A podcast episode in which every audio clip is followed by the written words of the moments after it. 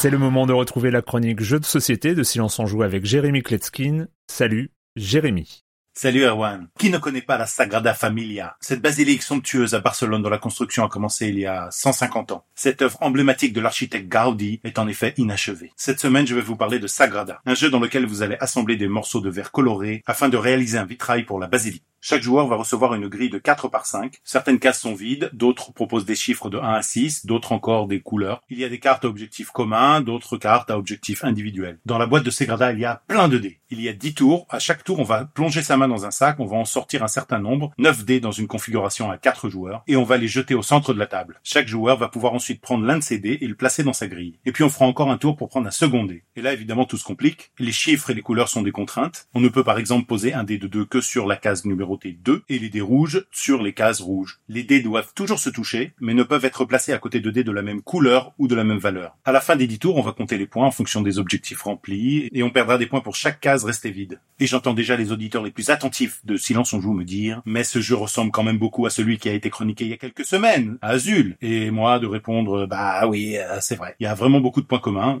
le, déjà le thème, et puis quand on passe rapidement sur la mécanique des jeux, ça peut avoir l'air de se ressembler. Mais quand on rentre dans les détails, les expériences sont quand même assez différentes.